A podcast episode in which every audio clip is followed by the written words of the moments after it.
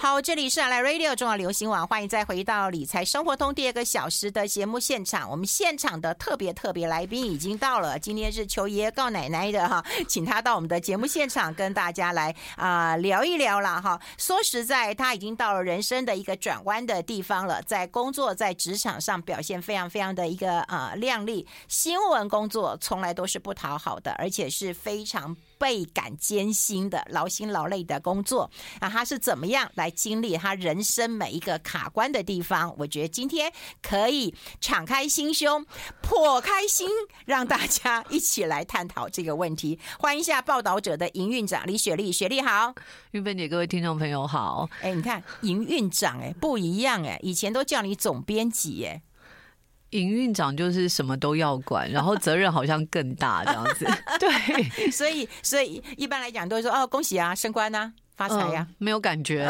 做的事其实是呃蛮多还是重复，因为譬如说我如果把自己的时间呃当做一百个 percent，嗯，那六十 percent 现在还是在带题目做题目，甚至自己有时候也会采访。那二十五个 percent 是在做呃譬如说品牌啊策略啊，希望报道者下一个阶段能够端出更好的作品嘛。那十五 percent 就是呃台湾现在变得蛮重要的角色，所以国际新闻这一块的经营网络联系。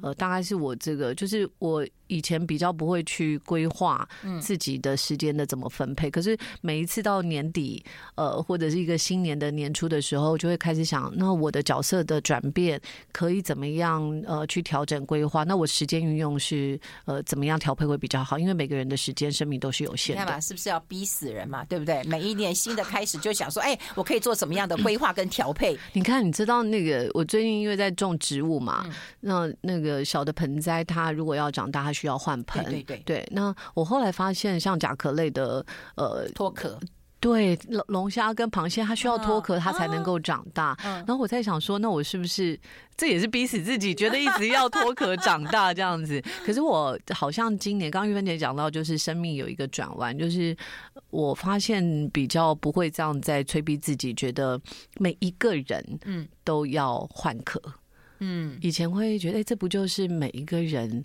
呃，如果你要努力，要对社会有贡献，你都必须要不断的成长，嗯，不断的蜕变，嗯，对。但我现在觉得蜕变，也许不一定是说你就要换一个更大的角色，呃，也许蜕变是你就知道自己适合这个壳，嗯，然后你要安身立命。嗯，那我觉得这个放过别人，也是放过自己，这件事情还蛮重要的，因为我是一个呃。比较要求完美主义的人，那那种完美主义要会会给自己压力。其实我发现也会给别人压力。哎，你有很多角色啊，当然嘛，太太角色、母亲的角色、教书的角色、老师的角色，对不对？嗯、总编辑的角色，嗯，对不对？营运长的一个角色。说实在的，每一个角色，光是。一个角色大概就可以压死一个人啊！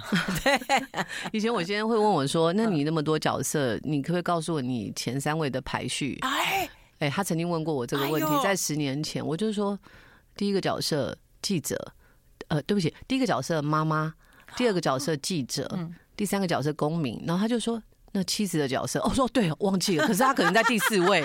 对，那我现在我会觉得，呃，因为女儿比较长大了嘛，她快十八岁了，所以我觉得第一个角色可能就是觉得，呃，公民这个角色蛮重要的，因为尤其在台湾这个混乱的时代哦。嗯。那第二个角色，我觉得母亲这个角色我，我我觉得我学习非常多。嗯。那第三个角色，可能就是回到一个呃朋友，然后一个比较。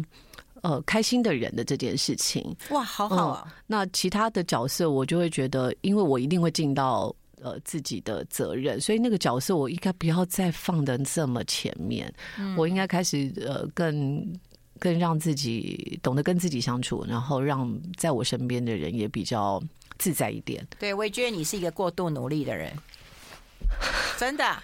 你什么时候发现的？我早就发现了。周慕姿出那本书的时候，我跟他说我要买几本，然后送人，就忘了送你，就是用力过度的状况，就是一直在换壳啦。对，干嘛呢？就是嘛，就我就我觉得你想开了，挺好的。是，哎、欸，不过说实在，嗯，就是报道者十十年嘛，八年，八年，八年，那你做总编辑，呃，第对我在二零一八年九月一号一直到二零二三年九月一号，所以是第二任总编辑，当了五年，当了很久哎，当了很久的一个总编辑，而且人家也把你有一个皇冠送给你，就得奖最多的总编辑。其实是有啊，是啊，当当然也是团队的努力。然后我觉得这个时代刚好，呃，我们也很幸运，就是走了一条比较不一样的路。然后那个不一样的路，呃，就是之前玉芬姐也有。也对我们很支持嘛，就是我们在这个节目上也有谈到过，就是把记者从点阅的漩涡里面释放出来了以后，嗯、我们一开始也不知道这个实验，这个逆风的实验会带我们到什么样的地方。嗯嗯、呃，可是后来就发现有很多的读者支持和赞助嘛，嗯、那让我们这条路可以比较安心、有信心的走下去。所以你就发现我们的乐听大众其实有很大的改变，嗯、对不对？我觉得他们。也许原来就存在那里，只是他们没有这样子相对应，觉得可以放心和信任。因为我觉得这个时代最可贵的地方就是，呃，信任比不信任。呃，更为困难。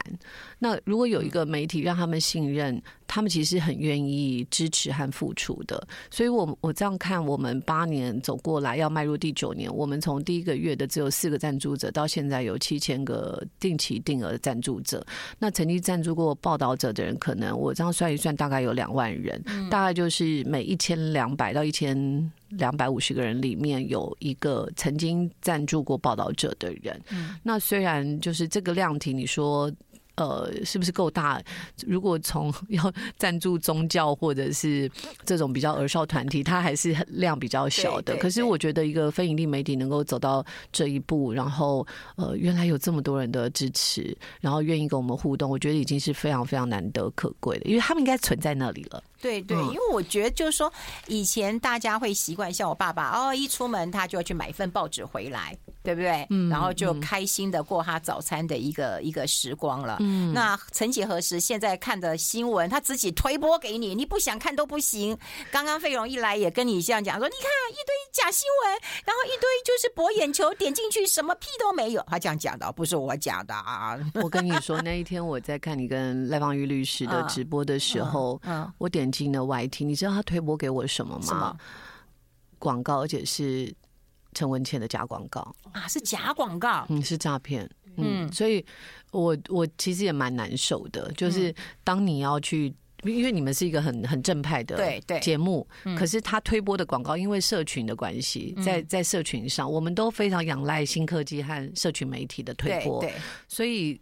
呃，这个变成就是读者还有听众他自己的辨识能力，对，还有识别能力，耳聪目明这件事变得非常重要。嗯，反而在这个时代，我觉得呃，媒体的角色是更为重要，好新闻是很关键的。嗯、那我不知道有就是是不是有很多读者和听众有更有感受？嗯、对，因为您刚刚说的是呃呃比较资深的读者嘛，嗯、那现在年轻的读者他甚至没有阅读新闻的习惯，对譬如说他就是在。在呃抖音上或 Threads 上看非常短的结论式的内容，嗯，对，嗯、那呃，所以我们的读者可能不一定是这一群读者，可是我们也是试着在用社群媒体的方式来接触他们，让他们知道如果有好新闻呃在那边，那你点进来你可以看到我们。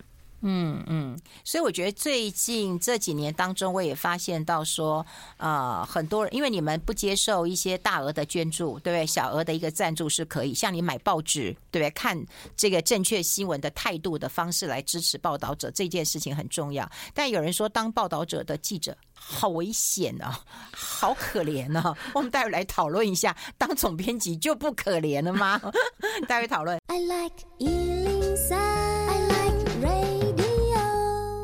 好，我们来跟李雪莉谈一谈她的报道者以及她的一个生活了哈。当然，我们也讲到总编辑当然是很辛苦的工作，然后要嗯很多的题目，很多的这个方向，有很多的是深度报道，还有很多人力的调配的问题啊。但说实在的，有人说报报道者的记者太危险了。哎，其实我不这么觉得，因为我觉得那个风险有有几个不同的层面嘛。譬如说，第一个现场是灾难现现场的新闻，嗯，然后呃，摄影记者其实常常要在在前线。那我记得在二零二一年吧，是不是在泰鲁格号因为工程车翻车？啊、对，我还记得那一天是清明连假。那我们的呃，就是说那天我小说总编辑呃，要不要打扰大家休假？嗯，因为我们比较不像报纸有这么多的记者轮班，每一天都轮班。那我就发现说，哎、欸，其实我打开 Slack 群组一早，我的跑交通线的记者叶文婷，他已经在 uncle 了，他就已经是、oh. 是把资讯整理好了。那我要做的调度就是我要调谁去。嗯、那有时候在这个时代，尤其是劳动权利，呃，大家也蛮重视的这个年代，呃，我当然会，我们过去会很主动的就说我们来跑新闻。那我觉得在报道者比较可贵的是，还是有这样的一群同事，所以就有两个记者，其中一个非常好玩，他。跟着他的太太就在呃去花莲的列车上，嗯，他们去宜兰，然后去花莲，因为好像要帮太太庆生吧，嗯，结果没有想到他在宜兰的时候接到讯息，因为他以前跑过新北市，他知道原来新北市的那个叫呃消防车都已经去支援，因为通常在花莲发生，如果你要呃不同的县市去支援的话，嗯，表示这个灾难是很大的，嗯，所以他当下判断，他就跟他太太讲说，我现在要下车。所以他就从宜兰下车，然后他去，他也知道在这样的灾难现场一定会堵车的，所以呢，你不能用开车的方式，他骑摩托车。嗯，那他就去当地的警察局，就是说，警察的大哥，我现在要去，你可不可以借我？因为他去了当地，找到一些，比如说租出租摩托车的，都都还没有开。啊，所以他就找警察，骑了警察跟警察借车，然后去到现场。嗯，然后其他呃，就是当然有不同的波段嘛，哈。那呃，另外就是摄影记者其实是开车过去，发现到一半也是塞车，所以他们也骑摩托车去。所以整整个就是说，我们在刚刚玉芬姐讲到那个新闻的调度，我觉得读者在看很多新闻的时候是不会意识到说原来是有这个过程的。对，那个流程是非常长，而且每一关你都要下很多的判断。那我记得同事们。呃，一天其实都没有喝水，没有时间吃饭。可是，呃，我记得那时候四月嘛，所以还是蛮热的。那你你没有小便，因为都流汗流掉了，你也没有去小便。那那后后来支援的记者就去买个东西给他们吃。那有些就是回到呃宜兰的宿舍里面过夜。可是你知道骑那个呃隧道是非常危险的，晚上骑摩托车。十点、十一点，然后凌晨两三点回去。嗯，我觉得那个都是很危险的事情，所以我也不觉得说抱着的记者一定就特别的辛苦，而是在所有愿意辛苦啊啊！一般人是有采访车，对不对？一叫 哦，真的、哦、没有办法下去了。谢谢你告诉我、提醒我。但我觉得另外一个辛苦是调查报道的风险啦，因为的确是牵涉到蛮多人的利益的。那我印象比较深刻，当然就是我们做乌干达学工，就是这些这十五位乌干达学工怎么。被中州科技大学呃拐骗来嘛，他其实也触犯了人口贩运法。当然，我们这个调查以后，就是以第一起人口贩运起诉的这种呃学工的案件。嗯，那你说这个过程才发现说，我们碰触到非常多的利益，包括当地的中介，然后包括当地的呃苗栗的呃这个呃劳青处，因为。发现说他们根本没有去做安检，呃，所以让很多这些学工进到了工厂里面。嗯、那这些都是中介跟就是政府官员里面的一些呃算盘，对，嗯、所以还好有揭发。那呃，或者是说，我记得我也来谈过这个题目，就是线上博弈帝国，我们去做这种 online gambling，对你有谈过，对。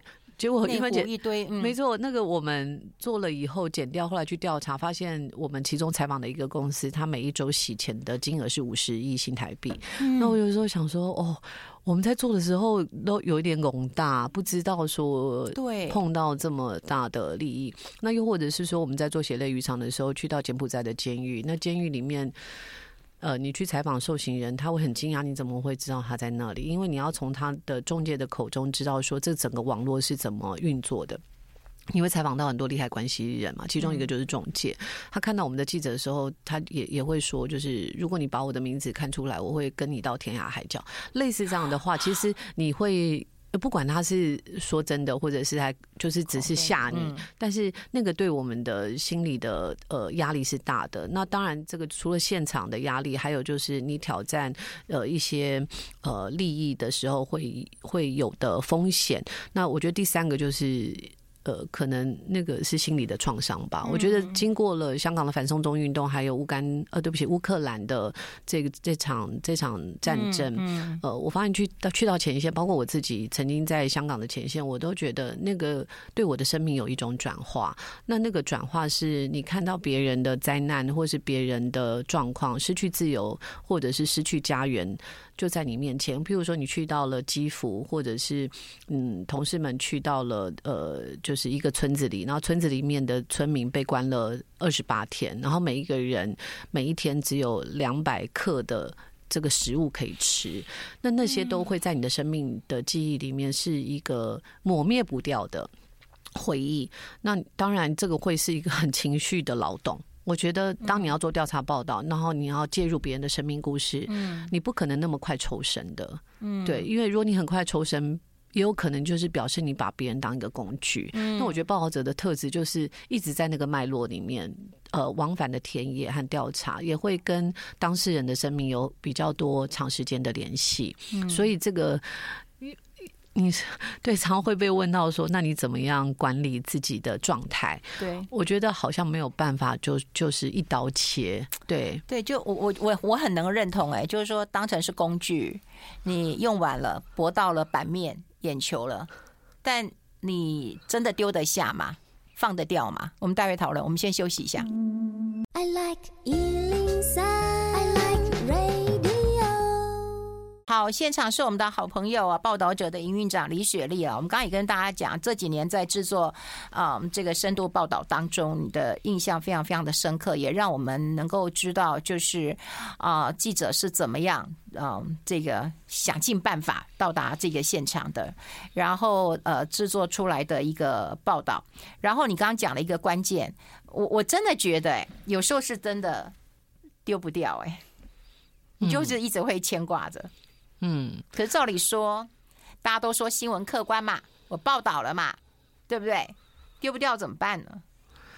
嗯，我觉得就是我我的原则就是，我可我在处理完这个新闻以后，嗯、我是不是能够睡得好觉？嗯，对，我会不会觉得这篇报道对？嗯对某些人不公平，嗯，其实我觉得记者不太可能中立嘛，嗯、就是我所谓中立是说，好像五各打五十大板，对，然后一种假平衡，对，我觉得等于没说，对对对，等于没有说。嗯、那我们要当读者的眼睛，其实要非常的拼命，除了到现场以外，你要梳理非常多的资料，才能告诉。呃，读者说，在这个呃，在这个脉络下面，或是说，在这个坐标里面，到底我们站在哪一个视角？嗯，对。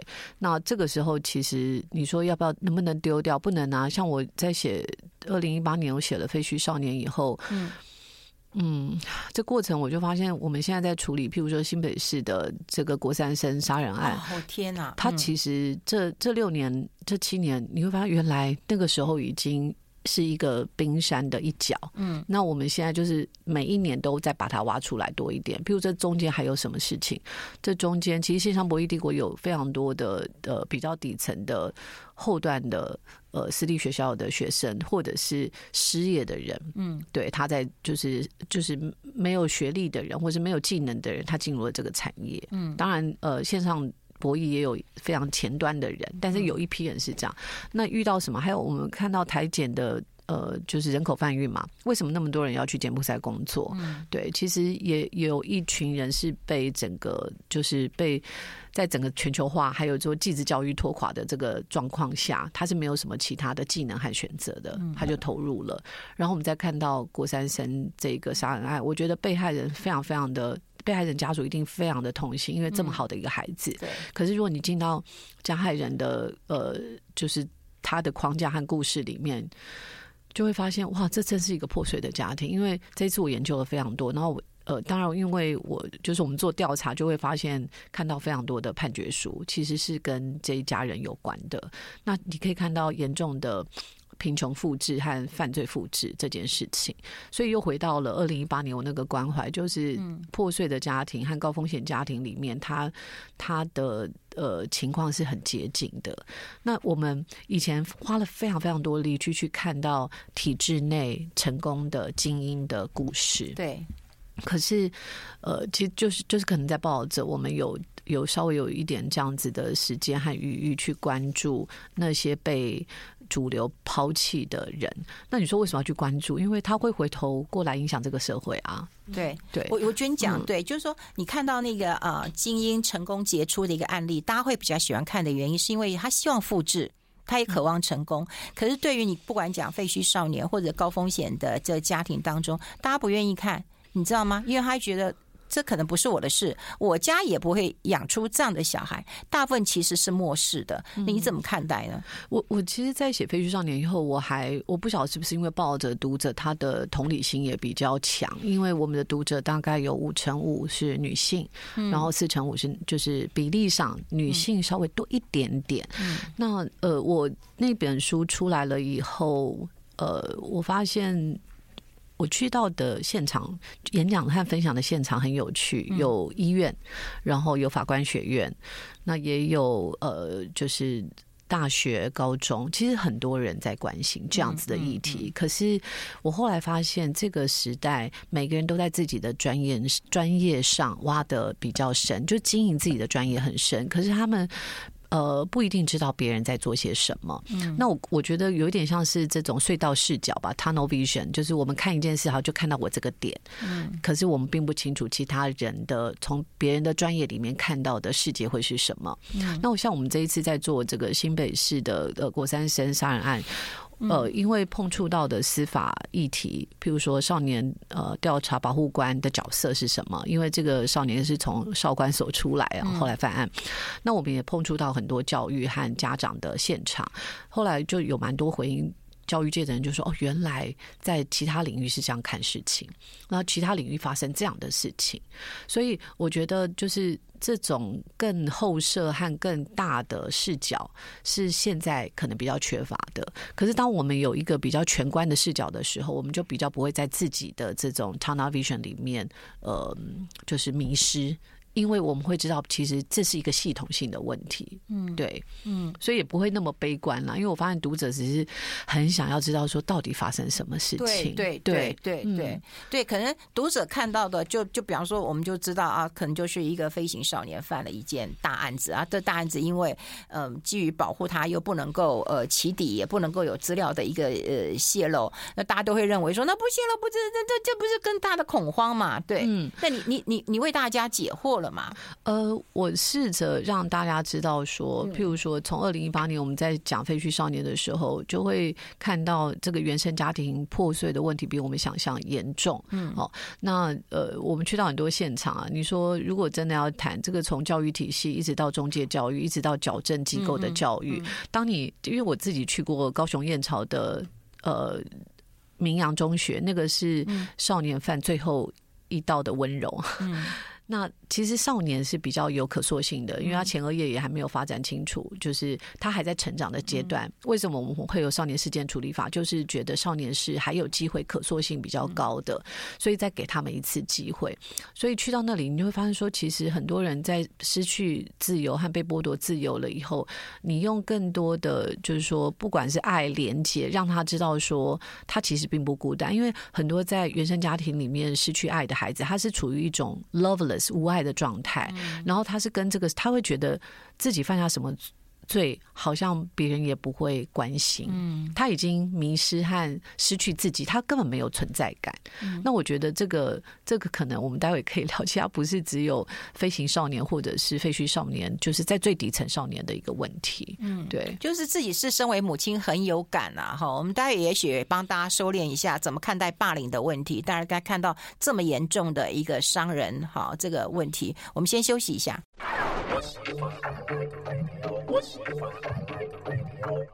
好，我们持续跟我们报道者的营运长李雪莉来谈一谈啊。其实，当然我们也很就是很想要谈这个儿少的一个问题啊。不过，嗯，听到你这样讲，就是也期待你的报道出来了。有有，我们这个礼拜出来，这礼拜出来，对对对。可是我觉得你在写的时候，你自己怎么纠结？你自己是一个母亲，自己是一个总编辑。我其实这六七年来都一直跟呃废墟少年里面的部分的少年有联系。那你会看到，譬如说呃有一个孩子，他就是从十五岁，他的全家父母亲、阿公阿妈，家里的六个大人全都在吸毒，全都进了监狱。可是这个孩子他完全就是知道说要走完全不一样的路，他是完全没有资源的，所以中介教育里面的老师给他很多的支持，也给他很多的爱。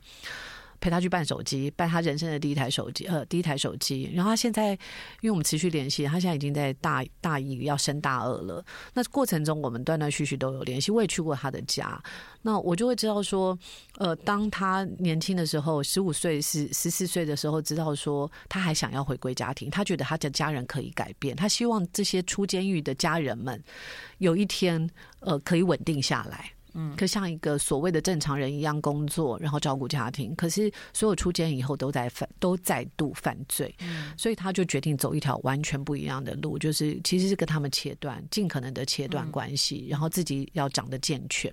然后他大一大二的时候，有一个读者就问我说：“哎，雪莉啊，他有没有呃，Jimmy 有没有电脑？”嗯。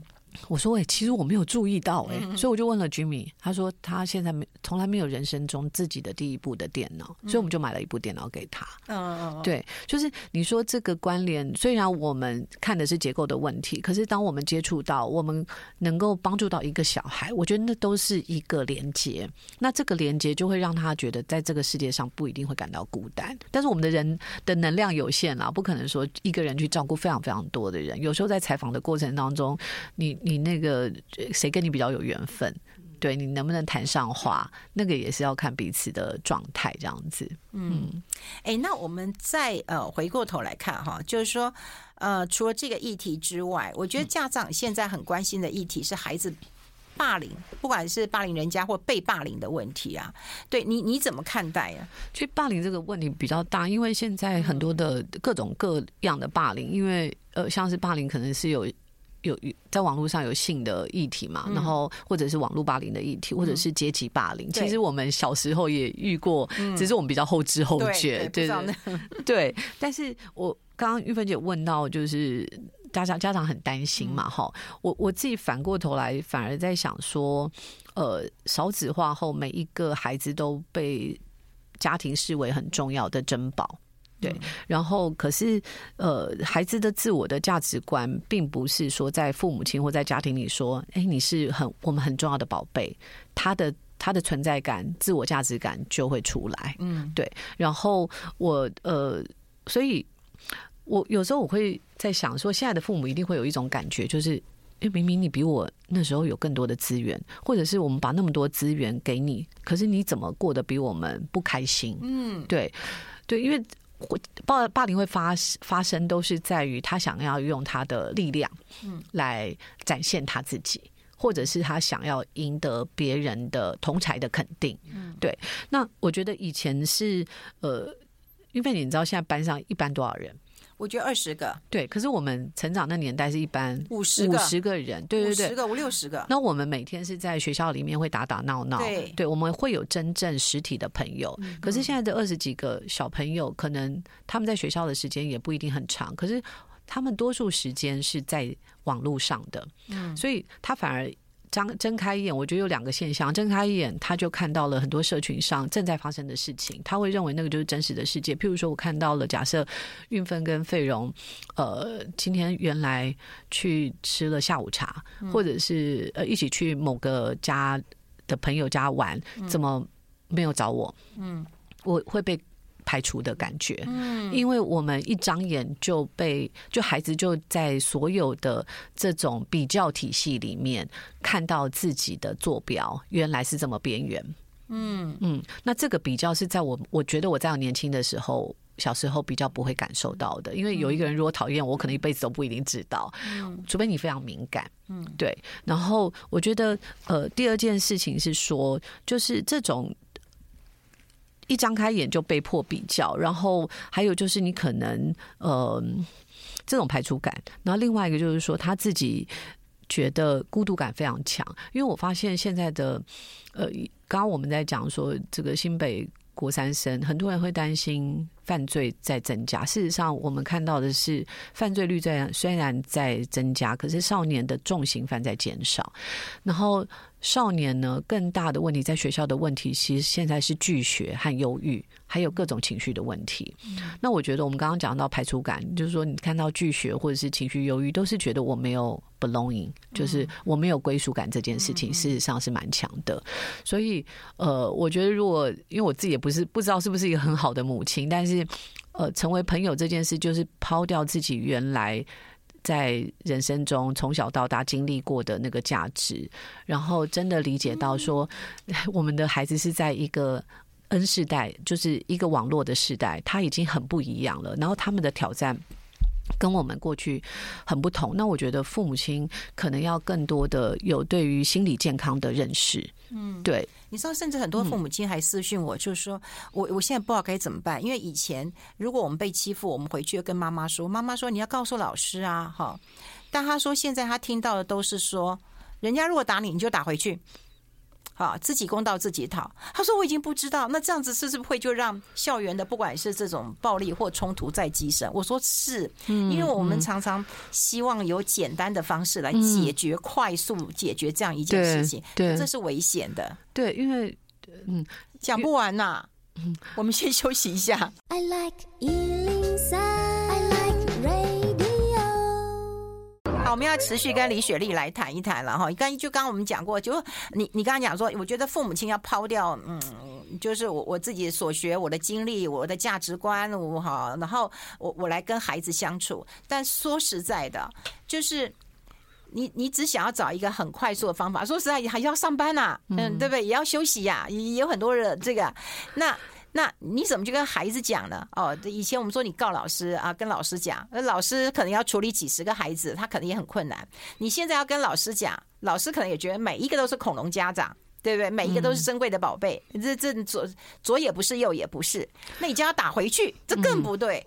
因为这就我我自己从抱着八年的经验来看，嗯、我觉得就是 KPI 这件事情是会影响每个人的行为，就是每个人是环境的动物。嗯、那譬如说，我为什么会谈到这件事情？就是说，当报道者抛弃了所谓的点阅和标题这件事，而而是走深度长文和有脉络的，他可以走出一条路。可是这个过程非常非常的辛苦，因为你没有办法。知道，因为我们现在都事后论，可是，在过程中每一步你都不知道，这我们踩的是不是一个对的道路？我们只能跟自己说。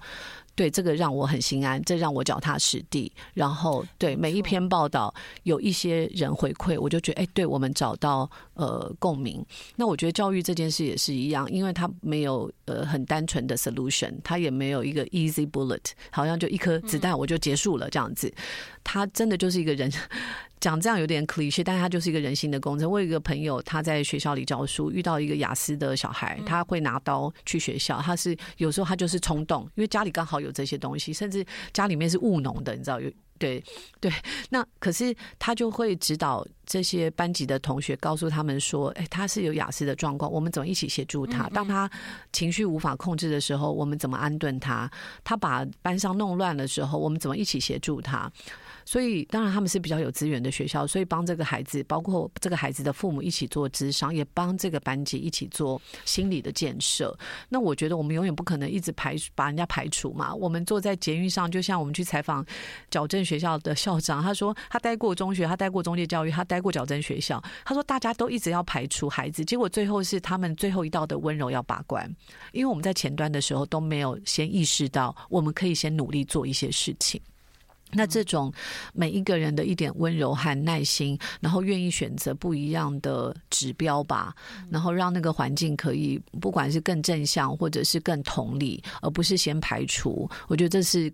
我自己可能给我自己的期许，就是在面对到一些事情的时候，先不是先去排除法，然后想要把这个问题 move 掉，因为人不可能 move 掉的，嗯，对，因为他永远就会跟你一起生活在一起，他只是没有影响到你，可是会不会影响到二十年后你的孩子？会不会影响到二十后年的你？会不会影响到别人的呃，就是家庭？我觉得如果能够更从后设的角度、更理性的角度来看。